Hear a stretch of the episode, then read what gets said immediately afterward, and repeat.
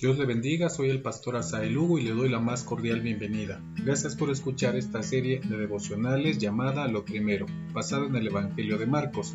Hoy 6 de septiembre del 2021, le invito para que juntos leamos Marcos capítulo 3 de los versos 20 al 22. Dice la Biblia, y se agolpó de nuevo la gente, de modo que ellos ni aún podían comer pan. Cuando lo oyeron los suyos, vinieron para prenderle, porque decían, está fuera de sí pero los escribas que habían venido de Jerusalén decían que tenía a Belcebú y que por el príncipe de los demonios echaba fuera a los demonios. Reina Valera 60. Otra versión del mismo pasaje dice, luego entró en una casa y de nuevo se aglomeró tanta gente que ni siquiera podían comer él y sus discípulos. Cuando se enteraron sus parientes salieron a hacerse cargo de él, porque decían, está fuera de sí. Los maestros de la ley que habían llegado de Jerusalén decían, está poseído por Belcebú expulsa a los demonios por medio del príncipe de los demonios, nueva versión internacional. El pasaje que Marcos describe después de la elección de los doce apóstoles es que regresan a la casa, refiriéndose a la región de Capernaum. Era tanta la gente que Jesús y el grupo no tenían tiempo para comer.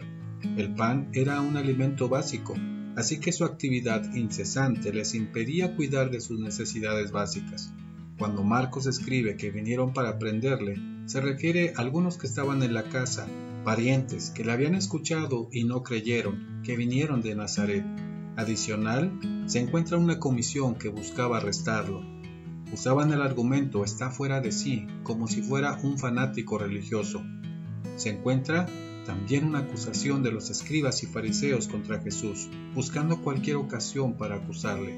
Sumado a esto, decían que era Belcebú, nada más fuera de contexto, un intento frontal contra el plan de Dios, demostrando la dureza de su corazón, que es una blasfemia contra el Espíritu Santo. ¿Cuáles son las enseñanzas para nosotros en este día?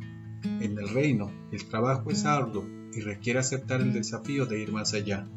La necesidad de la gente es apremiante y la misión del Evangelio es un proceso que involucra a todos es de una importancia tal que las necesidades básicas pasan a segundo término. Cuando Jesús llega para dar libertad a través del Evangelio, habrá oposición, y esta será aún con la propia gente de la casa. En la ardua tarea y apremiante de llevar el Evangelio, muchos pensarán que es una locura. Otros critican al cristiano de una familia porque se congrega en la iglesia, lee su Biblia y comparte la bendición y las buenas nuevas con otros.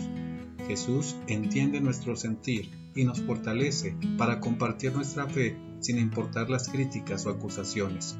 Hoy podemos mantener nuestra fidelidad a Cristo. No comprometamos nuestra fe ante las críticas y acusaciones, incluso de nuestra familia. Mantengámonos firmes, porque quien nos sostiene es Jesús. Lo espero mañana para seguir reflexionando en la historia de Jesús en esta serie de devocionales llamada Lo Primero. Dios le bendiga.